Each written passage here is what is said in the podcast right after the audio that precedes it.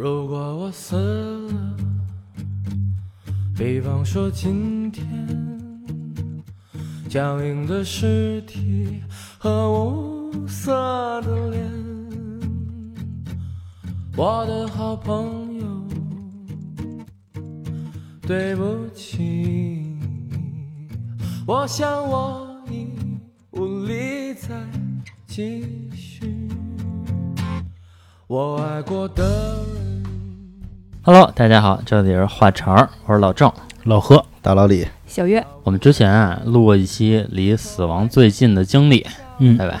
然后收到大家的广泛一致好评，哎对吧？然后也有好多听友给我投稿，投稿的内容吧千奇百怪，也都乐趣比较多吧。就是张口第一句跟我说：“哎呀，说老郑，我差点死了。”然后嘣嘣嘣嘣嘣，嗯然后给我讲一大堆。呃，因为反响比较不错嘛，然后所以今天我们打算再录一期。但是由于第一期的时候啊，我们主要讲的都是我们自己的亲身经历，是吧？比如说老何，他有那种从墙上往下蹦那种作死经历，嗯，对吧？然后我也有这个游泳差点呛死的经历，都讲的我们自己的。这期呢，我们分享一些这个听友投稿，然后以及我们在网上找到的一些故事。嗯啊，大家分享第一个故事啊，大概是在五年前、嗯大年三十儿、除夕夜的时候发生一件事儿。前因后果呀，他其实也没怎么交代，就是交代了一个事情的结果，就是怎么着，他帮他朋友挡了一刀，嗯，然后那一刀正好拉在大动脉上，有叫大动脉支脉出血。说当时那个刀捅进去的那一瞬间，他眼睁睁的看着那个血喷出来一米多。有，他一开始啊，他他算是个路人，就是想劝架去，没想到对方有刀，有刀的情况下，竟然还真敢捅他，这就傻了呗。当时冬天，他正好穿一个高领的衣服，他当时就觉得我操，我流血了，我得捂着点儿啊。他当时就非常清晰地感觉到这个血从他的这个内衣里面就往下哗哗那么流，他当时就觉得自己全身就湿透了。嗯，下一瞬间的感觉就是觉得身上也没有力气，然后腿也特别软。他记得非常清楚，他当时啊就仰靠在旁边的一辆红色夏利的前机器盖上，然后他还跟我说：“说我现在呀也没找着那车主，我弄人家一车血，我也没跟人道个歉。”当时呢，他朋友在旁边就吓傻了嘛，然后捅他的那个人已经跑了。他朋友就赶紧过来扶他，然后当时他被扶的那一瞬间，其实他的想法跟之前老郑分享过自己就是濒临死亡那一瞬间的想法是一样的。他跟他的朋友说：“告诉我爸妈，我很爱他们。”那意思就是之前的事儿都是我错了，不要伤心。谢谢你们的养育之恩。人之将死，啊对。对，当年那个时候他其实才十九岁，就是高中才刚毕业。当时呢，他这朋友在旁边一边哭又一边也是帮着他摁那伤口，就是嘴里就骂说：“你他妈给我闭嘴，别他妈给我胡说！”因为那个时候大年三十儿路上是几乎没有人、没有车的。嗯，他朋友现在就是求救无门，嗯当时也不知道为什么慌乱的情况下想要打幺二零，然后没找着手机，然后就不知道怎么办了。他他就眼睁睁看着他朋友在这个路上就狂奔，就开始大喊救命。嗯然后就在这个时候，有一辆这个的士车开过来了，他朋友就跑到马路中间，嘣的一下就跪下了，然后那个出租车就一脚刹车就停那儿了。嗯他朋友就赶紧过来扶着他，把他几乎是半抱着就抱到了那个出租车上。当时他那个血就流的那个满车都是，嗯那师傅还特好，就一边就说说我赶紧拉你去医院，赶紧拉你去医院，一公里外边咱就有医院，我赶紧拉你去。他说，在这个出租车上的几分钟，他就感觉到，就是人在清醒的这个情况下啊，失血的过程，就是你觉得奇冷无比，嗯，你觉得特别特别的冷。对，这个出租车里面其实空调开得很大，他穿的衣服也非常多，旁边还有他的这个朋友抱着他，但是他感觉不到，他就觉得仿佛就是在冰窖里面一样，周围就是说躺在这个冰窟窿里面，特别特别的冷。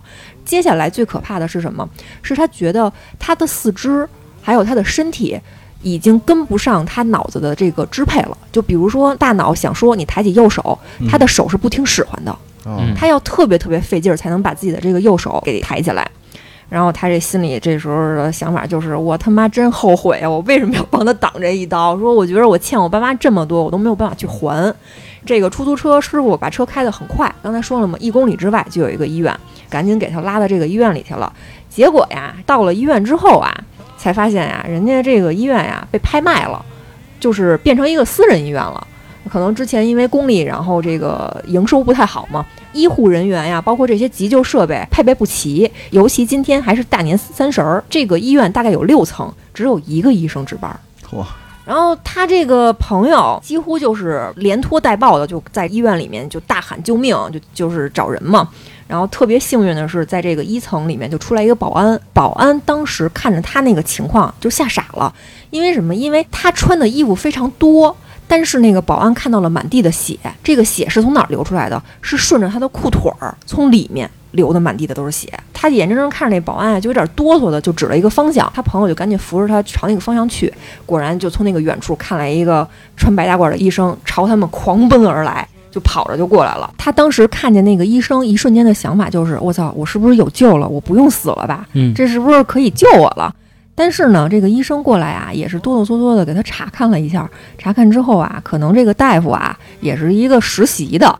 然后当时那意思就是说，这个伤口太大了，我这儿止不了血，我我没有这些缝针啊，什么止血钳的这种设备，得给你换一个医院。这个小哥们儿啊，失血失的很多，但是脑子非常清醒。其实这是特别可怕的一点，因为你相当于是眼睁睁的感觉到自己的这个生命在一点点的流逝。他当时心里很想骂，但是嘴里又骂不出来。你骂又骂什么呢？大年三十的，你没有办法。然后他碰到一件非常非常幸运的事儿，是这个医院的门口停着一辆救护车。为什么这块是停着一辆救护车呢？这个医院的级别，尤其是它是刚转换成这种私人医院，本来是没有这种急救设备的。这个救护车是别的医院当时一个值班的医生吃完了年夜饭之后，因为一个公事儿来他们这个医院去取一个东西。然后取完东西之后，正好跟当时在的这个保安人员聊了两句天儿，然后这个救护车耽误了那么十几分钟没开走，正好就碰见他了。幸运，对，要不说可能一切就都是命嘛。然后当时那个开救护车那司机马上就要走了嘛，看见他这样，也当然是二话没说就给他薅上车去了嘛。大概是用了八分钟的时间，就把他送到了一个六公里外的一个大医院。嗯，这个大医院当值的医生还是很多的。他说，他当时躺在这个轮床上，就看着头顶上这个急救通道，其实全是玻璃。他从这个玻璃上看到，这个满床满地滴答的全是他自己的血。紧接着，他就被推进这个急救室了嘛。他说，他在这个急救室下意识的就死命的攥着要救他的大夫，嘴里面一直在重复一句话，说：“求求你们救救我，我不想死。”当时可能是人在濒死的一个情况下，你的很多这种身体机能是不受你自己控制的。他有，但是他有意识，他觉得自己一直在重复这个话，而且他揪着医生的手非常非常用力。后来两个大夫一块儿把他那个手给掰开的，可能就是这种求生意志嘛。他就觉得这医生的手就跟救命稻草似的啊，因为也只有他能救了。对，命大啊。然后也是因为他的这个伤口实在是太大了。普通的这种止血钳已经不管用了。后来他最后说，他也不知道用的是一什么方法，他就觉得自己的这个整个皮肉都被揪起来了。等到他被救完之后，他发现自己一颗后槽牙被咬碎了，我操，活生生就疼成那样嘛。然后他在失去意识的那一刹那，看到的是一个很大的一个氧气罩戴在自己的脸上，放到自己脸上之后呢，他就真的就像那个过电影一样，脑海里就闪过了从小到大的所有的这种他这个蹒跚学步。然后背唐诗、幼儿园、红领巾、初恋，然后这种什么所有所有东西，像电影一样，就开始在他眼前那么一幕幕的过嘛。过完之后呢，他跟我说，我最后啊，意识里面是出现了一扇大门，嗯，这个大门非常非常的大，就在眼前。等到这些画面全都过完之后，这个大门就缓缓的关上了。这个就是他最后的一个意识，他就觉得是好像是我的这个大脑给我下了最后一个命令，大门一关，他就所有的意识全都没有了。他记得非常清楚，到了第二天上午十一点五十，他清醒了。清醒之后，病床周围围的全是他的这种亲属嘛。醒了之后，他觉得那一瞬间精神无比的好。就是感觉自己从来都没有这么精神过。按理说你失了这么多血，醒了之后应该很困倦吧？但是他说不是，说我那一瞬间，我觉得我好精神呀，就是无法言喻的一种精神。嗯。然后呢，醒了之后，他才听他爸妈跟他说，大夫啊跟他说，其实麻醉时间早就已经过了，如果十二点之后他再醒不了，就很大可能会成为植物人。他就赶着那个十分钟醒过来的。哟。然后醒完之后呢？才知道他的那个伤口，就是大动脉那个伤口，缝了六十多针，输了八袋四百 CC 的血。我操！因为身体里都是别人的血，嗯啊怪不得精神呢。那么好这性格都会变。啊，有可能有可能。后来他身边有人跟他说嘛，说那个是不是刺你那个东西叫三棱刺，是有一个这个兵器吧？嗯嗯对，啊，就是三个棱儿的就是专门放血用的。啊，对。然后，但是呢，他觉得不是，他觉得好像就是一把匕首捅进来，转了一个圈儿，哦，下手也真的挺狠的奔着命来了。啊。嗯对，因为他这个事儿刚出之后呢，就捅他那个人就跑了，然后警察也还没有追到。他在医院养伤的那一段时间，一开始非常非常的恨他，他就觉得如果说要是能逮到他，我一定要让他死。因为我太痛苦了，他是有这样的想法嘛。但是后来等他出院之后啊，反而有点释怀了，因为他通过这件事儿啊，改变了很多。首先呀、他有一个姐姐，他这个姐姐呀挺孩子气的，平时老跟他掐架，然后老抢这个抢那的，也不知道让着弟弟。但是呢，他记得特别清楚，他那天被推进手术室的时候，看见他姐姐一直哭，他嘴里一直在重复说：“姐姐你别哭，我没事儿，姐姐你别哭。”通过这件事儿之后，他觉得他跟他姐的关系也变了，也学会了说怎么感恩父母，怎么珍惜自己的生命吧。他就分享了这么一件事儿，在他跟我叙述的最后吧，大概是在五年之后的今天，然后他接到了他们当地派出所的警察的打来的电话，说那个嫌疑人，这个时候还能叫嫌疑人吗？已经被逮到了。也算是经历过人生中的一个重大变故。对，嗯，那他这朋友以后也得对他多好啊哎，不一定。我跟你说不一定，也有可能他跟他朋友断了，啊那意思你天天打架什么的，我不跟你一块儿了。我觉得还是家人更重要。外边那血雨腥风啊，那江湖事儿啊，跟我没关系退隐江湖啊。对，而且我们老说嘛，就是你是谁，你就会遇见谁嘛。嗯，其实他倒也不是，后来我又仔细就问了一下，询问了一下到底是因为什么事儿。说其实这件事儿算是他朋友的一个家事儿，哦，人家朋友不是说出去说寻衅滋事去，因为毕竟大年三十儿嘛，也该踏实踏实了。其实就是他朋友的一个家事儿。然后哦他当时正好在，他一看，我天哪，这个要过来掏刀子了，我就过去拦一下呗。他以为啊，顶多是攥着那人的手腕儿，是吧？就没事儿了。没想到就那么寸，一下就杵大动脉上了。他这个算是濒死体验了，是吧？嗯，差点就没了嘛，差点就过去了嘛。说这以前唐山大地震之后，一个就是精神病院教授叫冯志颖，他呢组织同事找到了这个唐山大地震之后的一百位幸存者，嗯也都是有过这种濒死体验的人，嗯进行了一个调查。在调查当中呢，发现有近半数的人，有一半的人啊，是在这种体验当中感觉意识从自己的身体抽离开了，也就是灵魂出窍了。咱们说、那种感觉，就是能看见自己的身体在这儿躺着呢，但是自己的身体已经飘在了空中。还有三分之一的人呢，感觉自己啊在过一个黑色的坑道。以及这个隧道似的那种黑色的一个空间，让你一直在往前走，前面是什么也不知道。还有四分之一的人呢，说自己好像身体已经不是自己的了，身体的各个部位散落在很多空间里边，接着好像是在一个万丈深渊里边往下掉，也就是说你掉进一个大坑里边，一直掉一直掉，四周都是一片黑暗，但是感觉光明即将到来。调查出数据是这么一个反馈，这弄不好是上天堂的、下地狱的，哎，有可能，走的不同的通道。啊，有可能，有可能。你看第一个，这个人飘在空中，啊，有可能他就是还是转世成人，就是正常，嗯对吧？还一个是你看第二个一直走在这黑暗的隧道当中下地狱啊，下地狱。第三个呢，马上就该看到光明了，天堂，啊，有可能是，但是那不是一直往下掉吗？弄不好是十八层地狱了。也有可能，也有可能啊。看见那光明啊，是一团炉火，我曾经也看过一个这样的节目啊，采访的是一个老外，嗯，他说他的濒死体验呢，他觉得他自己就快失去意识的时候呢，他走在一个地方，这个地方呢非常非常的矮，以致他只能哈着腰走路，那个腰都直不起来，非常的难受。然后就在这个地方一直走，一直往前走。啊，嗯，其实如果用科学的方法解释，我觉得啊，是不是就是大脑传给自己的一个信号，啊，就有可能，就是最后的一点儿可能意识有些模糊的这么一个信号嗯嗯啊，传一个信号，然后等那信号没了，你也就没了。嗯，啊，有可能啊，是我过去公司的一个领导啊跟我聊天儿，他说他以前跟同学打篮球去，结果呢跟人打架了，然后有一个人呢就拿着棍子直接抡他后脑了，啊，直接他就晕过去了。他说他大概晕了半分钟。嗯，我说什么感觉呀？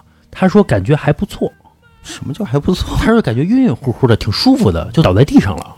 我说那实际你是怎么倒下去的呀？他说同学后来跟他说他是直邦邦邦的，就是整个人就倒了。你那是拿棍子闷的。哦我记得我上初中的时候，一个同学蹦着高的砍了一下我另一个同学后脖子，就跟电影演那样。啊啊，手刀嗯，那同学就是晕过去了，真晕了，真晕了，真晕了。他蹦着高砍的，得使多大劲儿啊！我也蹦着高砍过别人，人家反过身就打我。反身是一大逼斗，是吧？其实我从前有些举动比较危险，那个是在十来岁的时候，十九二十的时候，跟当时的女朋友开玩笑。怎么开玩笑呢？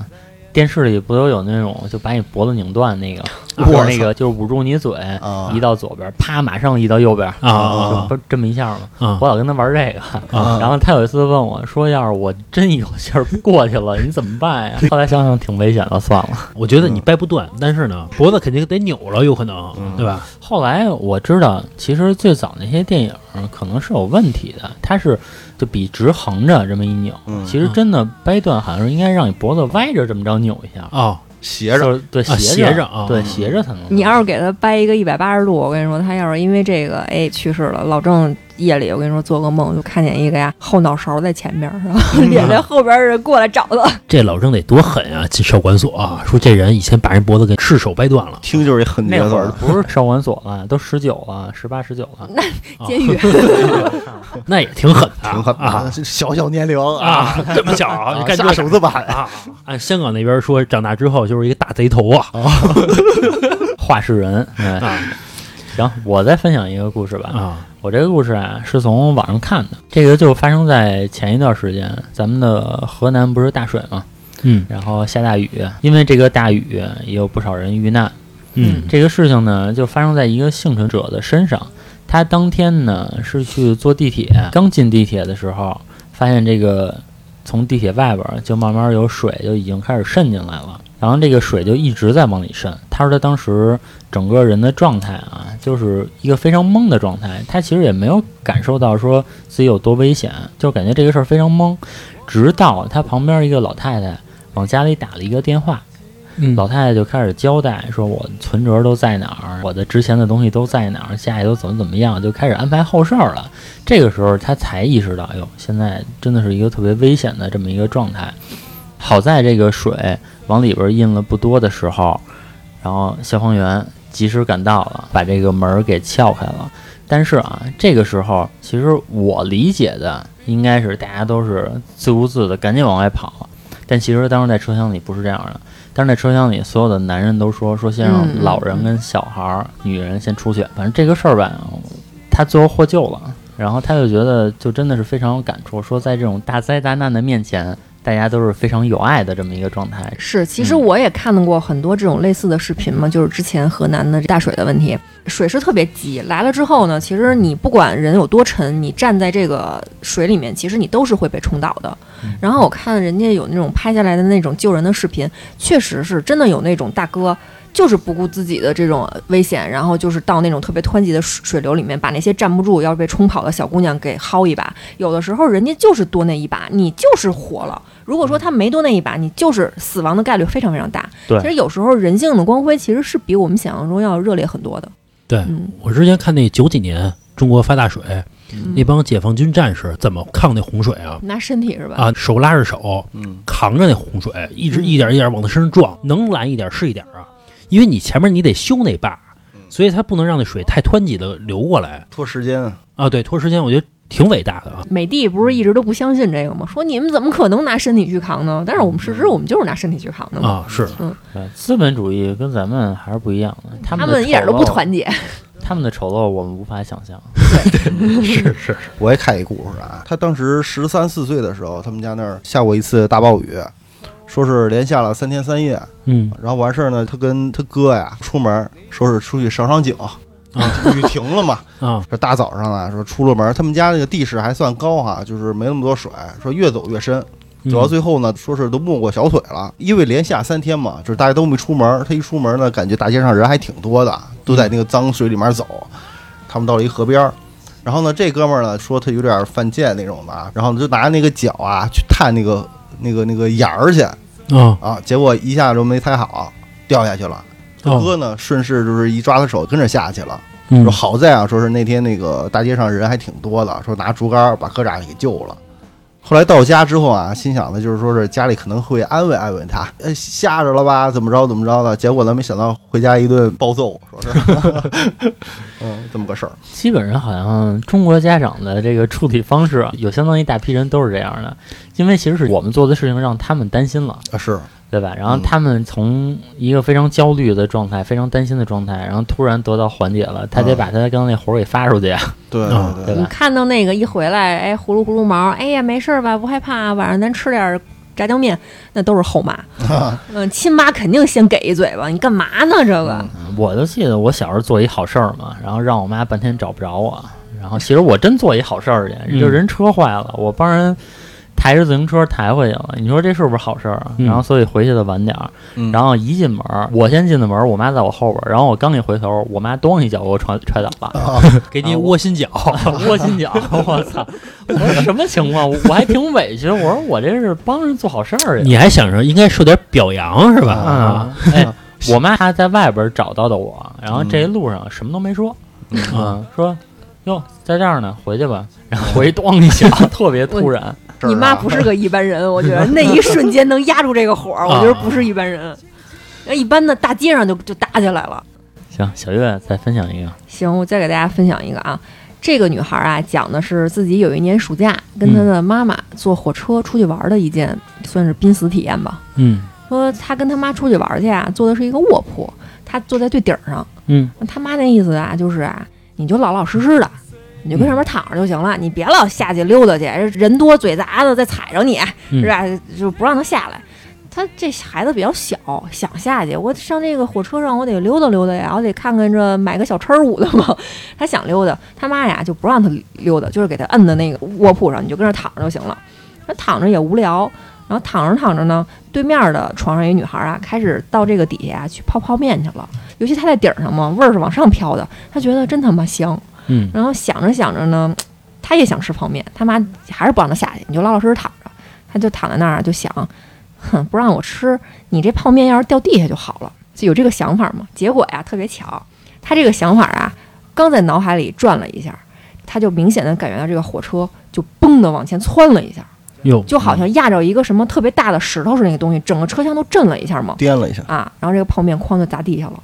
然后砸地下之后呢，他就愣了一下，说：“我这个感应能力这么强吗？嗯我说什么就是什么。应验了，”对，就这应验了嘛，就这一秒钟的事儿。紧接着，这个火车又经历了第二次，就那个往前弹了一下，整个车厢一震。紧接着，它就是一阵天旋地转，嗯是压着什么了？就紧接着就觉得这个整个车厢啊，就跟我们这个搅和东西似的，开始就天旋地转的。它洗衣机对，他就从这个上铺就滚下来了嘛，正好就躺在泡面上了，嚯，啊吃上了，就躺在上了。然后耳边就是那种刺耳的那种玻璃碎的声音，然后这种火车急刹车，然后还有所有人的尖叫，然后哭声都在他耳朵边响起来了。等到他非常这种强烈的这种震动，然后结束之后，他也开始清醒一点了，睁开眼，发现他妈的眼睛里扎了一个巨大的一个玻璃片儿，然后满头满脸的血，然后吃泡面的女孩被甩到了一边儿去，也是全身都是血，不知道是什么情况。他透过这个车窗看到了另外一间车厢，跟他是并排的了。也就是说，后面的那个车厢整个就折过来了，所有的就那些车厢全都七零八落的嘛。在他右边的窗户，他看到了是他撞在一个类似于那种古建筑的那种墙上，而这个墙后就是一汪特别深的湖。也就是说，如果不是这个墙稍微拦了他们一下，他们这个车厢的人就飞到那个湖里面去了。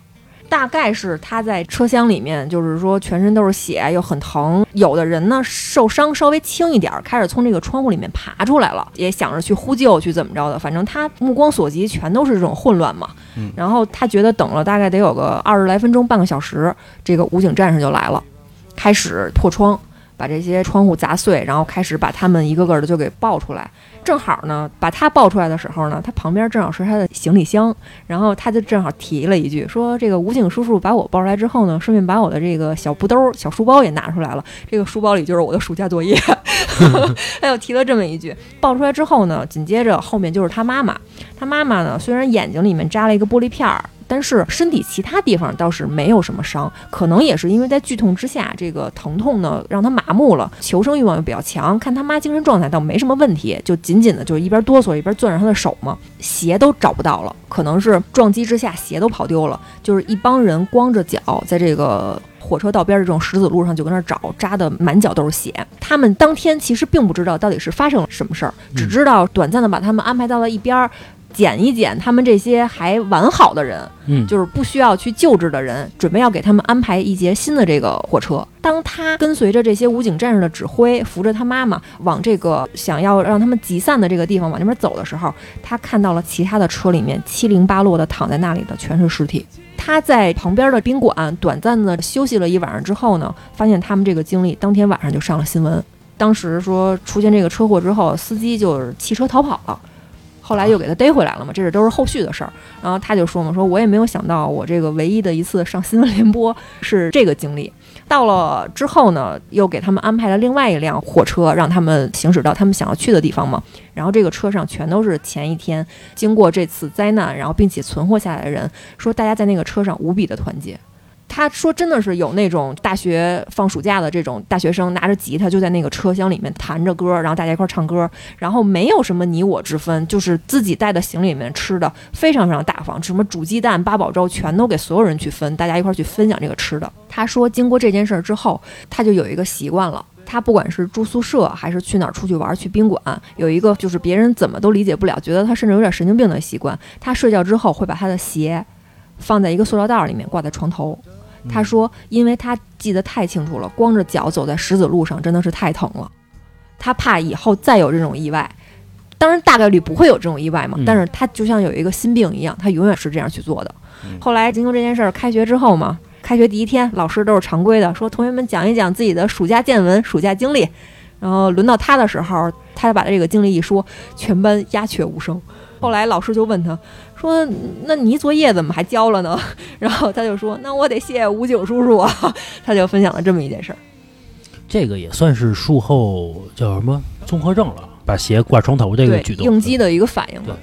不是这个也算是经历生死哈。刚才小月说之后，这些人无比的团结，嗯，就是看开了，觉得一切都不重要，买点八宝粥什么的，互相分享一下。人家想的可能是大家互相扶持，我想互相照顾我一下。想着这些吃的差点吃不着了，互相分点儿，对吧？尝我这八宝粥，好喝着呢。啊尝尝我的火腿肠。啊，亲亲的。我跟老郑大概小学的时候吧，去了北海公园我们俩玩海盗船。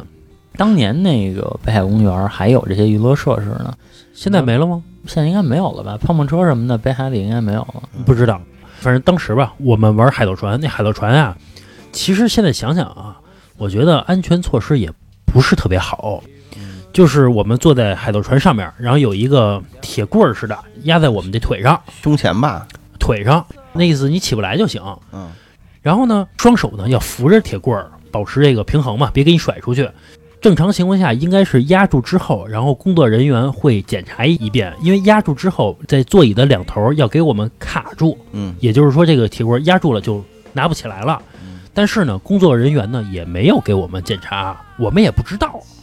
于是呢，我跟老郑并排相坐，每次一在这个海盗船悠起来的时候，我们俩这个铁棍儿就抬起来了。啊因为当初啊，确实我也没玩过，我觉得是不是就是这样的？啊，我当时不是这么觉得的，我当时觉得真的是就挺危险的，因为啊。最早玩过，人那根铁棍是不会动会儿的，非常结实，嗯。我可以就是很有安全感的扶着它。嗯现在这铁棍儿这样吧，然后我当时我就叫唤，我叫唤呗，我记得那次还特别清楚，咱们应该是小学同学一块儿出去玩儿，嗯。咱们岁数也不大，然后坐我前面那女孩还笑话我，啊。因为我在那儿叫唤啊，嗯，然后还笑话我，然后我他妈心想你是不知道我经历了什么呀？关键是你是知道，我是不知道。我觉得啊，太刺激了啊，啊！我觉得可能就是这样的，因为我确实没给我们甩出去。嗯，但是每次一抬起来呢，我们手就抬起来了，反正需要掌握平衡了。身体嗯正常情况下，其实应该是你身体完全放松的情况下也没事儿，应该是这么一个安全措施。嗯但是我们是需要拿手使劲握住那个铁棍儿，只要不握紧了，我们就出去了。这个才叫大不了一死。随机甩出一名幸运观众，你说这个，其实我当时也有过这种体验。当时是去那个北京游乐园啊，玩那个过山车，过山车不是也是从上面先有东西护在你胸前，嗯然后我理解的东西啊，是直接卡住，也是不动了。嗯但是呢，它要附加了一个安全措施，就是从下面有一根儿跟安全带似的，嗯要绕过你胸前那个掏裆，对对，掏过去，然后再锁上。啊，就所有人啊都扣完之后呢，工作人员啊也是挨个检查一遍，到我那儿就没检查。啊，刚要叫那个工作人员，然后那个过山车就启动了。我得了吧，我这也是听天由命吧，就玩了那么一次。其实挺害怕的。是，你现在没事儿，觉得是一个笑话，出事儿就是死可不嘛。反正我玩的最危险的一次经历啊，嗯也是在游乐场，我跟我妈去的。嗯我记得我应该也就是上小学，嗯我们做的那个东西啊，我不知道它叫什么，就跟一个晾衣服架似的，就圆的那种晾衣服架。旁边儿，然后有好多这种小箱子，就那小飞船，哦，我知道那个了，甩起来是吧？对对对，就会把旁边的这些小飞船都甩起来，然后做整个架子甩着甩着还会竖起来，然后再横过来。当时呢是身上应该有一个安全带，嗯嗯，我的安全带呢系不上，就我的安全带，我的安全带系不上。这刺激对啊！，因为它这个是完全是转圈儿啊，啊对吧？一百八十度的竖着。我当时就叫我妈，我说妈这系不上。但是我刚说完这句话，这船就动了。我妈刚要叫人，然后一看那设备动了，说你好好坐着吧。真的不夸张，我最后在这个整个过程中，我都不知道怎么过来的。最后下来的时候，嗯我那手都不好松开，因为我扶的是旁边有两根铁棍儿，啊，我就一直撑着这两根铁棍儿，就松开的时候都是麻木的，嗯就是攥得太死了。你当时多大呀？我当时应该是五六年级，我估计啊，我现在就扶不住了。那会儿轻，没有没有，你可能还是不太了解自己的求生欲。说这游乐场啊，我之前也去过一个游乐场，里边有一个，也是现在影视剧里边老说的一个非常浪漫的一个玩具啊，嗯就是旋转木马。啊啊！学生，你害怕？你知道我玩怎么玩吗？我坐一马上，我玩那马术，就蒙古人骑马还脚着一下地，然后那个再弹起来。岁数小玩不了那个。不是那会儿我大概也是初一初二吧，后来工作人员因为我这个举动暂停了，就给我轰下去了，说你不能这么玩儿。没报警不错了。啊，完了我就是当马术那么玩儿，就脚一下沾一下地，然后赶紧就弹起来，然后再上去来回弄，就嫌我一人了啊！我那会儿那样那么那么玩儿，是有多强烈的表现欲？关键是其实挺危险的。旁边那马呀是上下的移动着，是，它那是机器可不管我、嗯可不是像咱们现在坐电梯似的，你一碰那电梯一下它就弹开了。嗯如果我摔了，滚到那个旁边那马下边让马给我压死了就说的跟你玩真的蒙古那个似的。啊！但是我内心就是那种感觉。你说这个死法叫什么？叫马上死。马上疯，马上风不是美的你呢，你说他最后那一瞬间是不是就是美死的？也没体验过，片面理解是这样。再给大家分享一个啊，这个经历是一个兵哥哥，一个当兵的小哥哥给我分享的，嗯我觉得还挺有意思的。因为他是一个连级干部，他当年呢接到一个这个任务是怎么着？是要指导新兵手榴弹实际投弹演习。嗯也就是说，上面啊领操台上有这种什么首长看着，哎，他在下边呢指导这些新兵去。有一年呀、他接到一个任务，是因为在他们兵营里啊要举办一个新兵手榴弹实弹的投掷，嗯他算是一个小的一个指导员，但是因为他的这个军衔儿吧，他只是一个连级干部，他呀没有资格去指导那些新兵。就是那些新兵呢，可想而知，指导他们这个实际投弹难度肯定大，一定是要营级干部，也就是说至少是个营长才能去的。嗯他呢，就可能因为自己的表现比较良好，又比较努力，只能去指导这些老兵。嗯也就是说，走一个过场吧，因为老兵都会嘛，他就在旁边给大家指导保护一下。他当时的想法是什么？首长都跟领操台上看着呢，是吧？我可不能露怯呀，我不能丢人，我得好好的把这个演习给顺利的进行下去。然后他们连的所有的战士啊，都是男兵。之前的这个模拟训练呢，他都亲自的给辅导了一遍，都没有问题，大家技术都很过硬。然后等到那天真正去实际投弹的时候，也如他所料的嘛，都很顺利，也没有需要他有一些急救的措施，这个事儿就很顺利的完成了。但是呢，他们的这一次实操演习呢是全营统一编组，也就是说需要三个场地同时进行，导致一个什么情况呢？他的兵投完之后呢，不代表他的任务就完成了，还有另一个连队的部分的女兵、女的老兵也要去进行这个投弹。嗯当时呢，他眼睁睁地看着一个女兵握着两枚手榴弹，以这种看似很标准的姿势朝他跑来，他心里头就有点迷茫，说这个不会有什么问题吧？因为心里头可能会更信任男兵一点嘛，因为女兵不是他亲自指导的，也会有一点打鼓，有点害怕。但是呢，有两个女兵投完之后，发现哎牛逼，巾帼不让须眉，投的比这个男兵还好，嗯他就觉得哎还剩下这么两三个，我估计很顺利的就能把今天这个演习给完成了呗。等到呢第三个女兵跑过来之后，她觉得就是我常规的是吧，指导一下、辅导一下，然后就完了呗。但是呢，一样的动作，一样的流程，她这个目光呢看着人家投弹的这个手，就按照他们的流程戳破这个防潮纸，掏出导火索套在这个手指上，哎，一撤步一拉这个引信往外一扔。但是呢，问题就出在了这个扔的这一个步骤上。他站在旁边，正确的投掷呢应该是一个抛物线，嗯但是这个女兵扔了一个直线。这个女兵肯定也不是故意的，可能就是扔那一下，不知道是手抻了还是怎么着，直接扔了一个直线就朝他扔过来了。扔过来之后呢，直接就撞在了那个防护墙上，就弹到了他们两个的脚底下。哦就在这个千钧一发的时候啊，他们俩呀、估计也就是愣了半秒钟，可能都不到。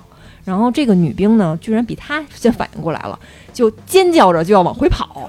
然后这个女兵这么一尖叫呢，哎，这个小哥哥也反应过来了，他就一把薅住这个女兵的这个脖子，就要给她薅到旁边的一个隐蔽的一个战壕里面去。嗯但是这女孩可能是慌了，她不听他的，她想挣扎着往上爬。然后呢，这个小哥哥一肘子就捶他肚子上了，就给他摁那儿了。因为这种时候也没有什么绅士不绅士的，咱俩得救命啊！他们这个引信是延迟的，大概有三秒的时间，为了这个实战演习嘛。当时他就是利用了这个三秒的时间跟这个女兵逃生的。嗯如果说他当时反应的这个速度再慢一点儿，他们两个可能真的就是炸死，可能不至于，但是肯定会受一个很严重的伤。嗯，这也算是他分享的一个千钧一发、死里逃生的经历。我一直有一个疑问，就像他刚才这种情况，不管是手雷还是手榴弹吧，扔到了墙上，有没有人说看见这种情况再捡起来再扔出去？应该会有的，就是我们猜想是这样，我觉得现实中就是跑就好了啊，是嗯，啊，你没必要。对你捡起它，然后呢？我再扔出去，啊，刚扔到你脸旁边炸了啊，就是我就扔一个安全的地儿就好了呀。嗯你刚跑过去还没捡，炸了，啊！啊，这倒也是，嗯。而且啊，刚才你说那女兵的表现，我觉得有的人她属于心理素质特别差，就是她平时的练习当中，有可能这个女兵还属于特别优秀呢，对。但是所有人一看着你她紧张，啊，然后手就抻了啊，这对大脑也不听使唤了，反正嘛就是紧张，浑身呢就不得劲儿了，是吧？对对对，心理素质还是非常重要的啊。你想过这小哥其实赶上这个事儿也挺倒霉的，而且他肯定还会因为这个事儿受处分的。你没指导好，嗯，差点形成一个事故。对，你这事故要传出去，对我们整个连队，对吧，都是有多丢人啊！啊，都影响啊。关键是真有可能死人啊。啊，我再说一个啊，前两天我跟同事他们聊天儿，嗯然后就说是小时候那会儿偷家里钱 去买什么好吃的好玩的什么的，啊，然后回来之后被家里揍，嗯啊，然后有一个同事说你们还行哈，是偷了钱也嗯吃了也玩了，揍一顿也就值了啊。嗯他呢是那个什么，他没偷钱，结果被家里揍了一顿，还差点死了，说是啊是这么回事儿。有一天呢，他放学回家，然后呢他妈就揪着他了，就是说是那个家里二百块钱没了。啊啊，那可能也是他妈到处藏钱，估计放哪儿忘了吧。然后他就说没偷，然后他妈就不信嘛，就各种说就是你拿的，你不承认，说我勒死你。随手呢拿了一条围巾就勒他脖子，啊说是当时勒的他真是喘不上气儿来了。别勒他，别说了，我把你勒死，然后扔茅坑里，啊，淹死你的。啊，这会儿呢，他爸就回去了。然后后来呢，他爸到家之后呢，什么也没说，也说是他偷的，说还让他哥说是把那个镰刀拿过来。然后当时他心里就以为他爸要拿镰刀削他呢，是吧？啊削死他。后来也是他哥劝嘛，然后最后没拿。后来他爸哈、就一直说是不是你拿的？你给我说实话，真没拿，真不是我拿的，也是一顿暴揍吧。嗯说到最后啊，他承认了，说是我拿的，为什么？说真的实在太疼了，啊 但其实不是他不是他啊，啊，真不是他拿的。说到最后呢，就是他爸给打了一顿，加上他也承认了嘛。然后后来呢，说是那天晚上，说是浑身疼，嗯浑身都是勒的那个红道子什么的。嗯，然后第二天才上学去了。紧接着说过了三天吧，他妈把钱找着了，但是呢，说是家里没有一人跟他说句对不起。你说这家长也挺没脸的，是吧？但是我觉得有点下死手了啊。因为家长啊认为你小时候偷家里钱，长大之后你就到社会上偷钱去了。当你到社会上你偷不着钱呢，你就开始抢劫，你抢劫完了，你还吸毒啊，嗯你再贩毒，你就事儿就大了。但是我觉得他妈这有点忒狠了吧，勒我操！也确实啊，打归打，别勒啊。说到这个偷钱这块儿啊，之前啊，我看抖音上有一个非常非常知名的给大家普及这种星座的一个博主，他说过一句话，这话不要骂我啊，是他说的啊，叫陶白白。啊这陶白白说呀，说所有的白羊座一定小时候都偷过钱，反正我是白羊座啊，嗯我偷过，没冤枉我啊，没冤枉我。小时候没钱，那不偷怎么办啊？能赖我吗？我双鱼，我小时候我也偷过。我拿 过，哎呦，叫拿啊！不是我那是怎么着啊？就是我姥姥有一存钱罐儿，那个存钱罐儿小的时候都是一块一块的钢镚儿。我说我今天想买萝卜丝儿，对吧？我、啊我拿一个。嗯哎，明天我想买张贴画，我拿俩。我说是这样。后来我发现，嗯呃，我姥姥可能也发现那存钱罐里的钱越来越少，嗯嗯，然后就把存钱罐里的钱呢，就一块子都挑出去了，剩下都是那五分一分的，啊 我也花不出去了。反正吧，小时候有没偷钱的人吗？很少吧？不是不是，你这个就过分了，肯定有。我没偷过，你真没偷过是吗？我没偷过。嗯，反正我认识的人啊，无一例外都偷过。基本男孩儿会吧？反正男孩儿从小对钱的欲望就比较大，是吧？因为我觉得可能男孩儿在外边玩的时间长，嗯你不得买点甜水儿什么的，啊是饮料捂的，啊，买跑累了是吧？啊冰棍儿什么的小伙伴都吃，啊。你没有？对，嗯小伙伴都偷，我没偷，那我哪有钱呀？啊，他们偷完了也不知道跟我分享，但这个行为肯定是不对的啊。肯定不对的啊，肯定是不对的我们我们开玩笑的啊。对对对对，而且那个说白羊座都偷钱啊嗯，那只是一个开玩笑啊啊，不是真的啊即便是也是个例啊。啊！我投过啊，我是白羊座，只是一个个例而已啊。我最后再来一个啊，这个也是在网上看了一个，说是这女孩呢，说是高中毕业之后，因为那个家里也没钱，嗯然后不上学了，嗯说是带着点钱啊去那个成都打工去了。说因为她从小啊也胖木讷，什么嗯老板也都不喜欢，赚了几家之后啊，也没人要她，嗯说身上钱也快花光了哈、只能睡大街了。说有一天晚上啊，他被几个喝多了一个小流氓给围上了，说是扒他衣服，又拽他手脚。他觉得哈，就估计想强奸他吧，反正用尽全身所有的劲儿吧，扯着嗓子喊，嗯说当时那个指甲都抓翻了。嗯他第一次觉得绝望是什么滋味儿啊！嗯就使多大劲啊，也挣脱不开。以前上学那会儿啊，都说他劲儿大，说是那个在学校里啊，就是说我碰谁一下谁就得死的那种的，就大到那种地步。学校里面什么扛水啊、拔河呀、什么都让他去。说这会儿呢，不知道为什么，就是这几个人就是推不开了嘛嗯啊。幸好呢，后来呢又过来几个人，然后那几个小流氓才走了。他说，如果不是又过来几个路人，嗯他估计说他活不到现在吧。他觉得他如果说是遭受了某种程度的一些侮辱的话，他都想好自杀了就。啊啊，确实挺危险的还是得学会保护好自己。啊。嗯对，是是。之前大飞同学，呃，一个女孩儿就跟大飞说，她就是被强奸了。啊，这女孩儿自己住旅馆去，因为那会儿还住不起什么好的酒店嘛，小宾馆、小旅馆对，就小旅馆儿，就是三四十块钱一晚上那种。到了大晚上十点多的时候，呃，这旅馆的老板就进他屋了，嗯，就跟他聊天。然后他就觉得，就是你赶紧出去吧嗯，但是他就不出去，就不走。嗯慢慢呢，就对他动手动脚的，再接下来就给他摁床上了。这女孩就反抗嘛。其实只要女孩真的反抗啊，其实你是没法干那事儿的。然后呢，老板就打她，啊，就骑他身上打嗯，打到你不动会儿，我操，你就让了，然后真就打她，往狠了揍呗。那往狠了揍，也就是强奸成功了。嗯后来让这个女孩当夜就报警了，把那个老板给逮起来了啊，这么一事儿。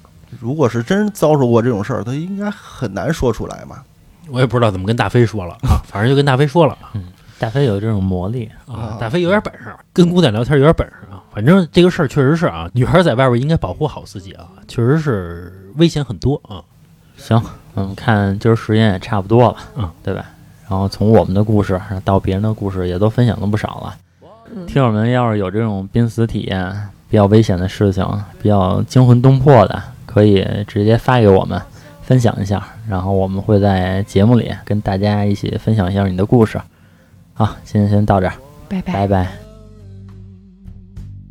出现在眼前，漂浮的身体和微笑的脸。你们说什么？我已听不到。我想我已变成了符号。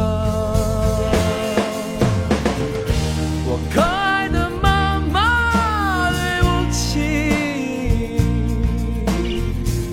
我可怜的爸爸，请随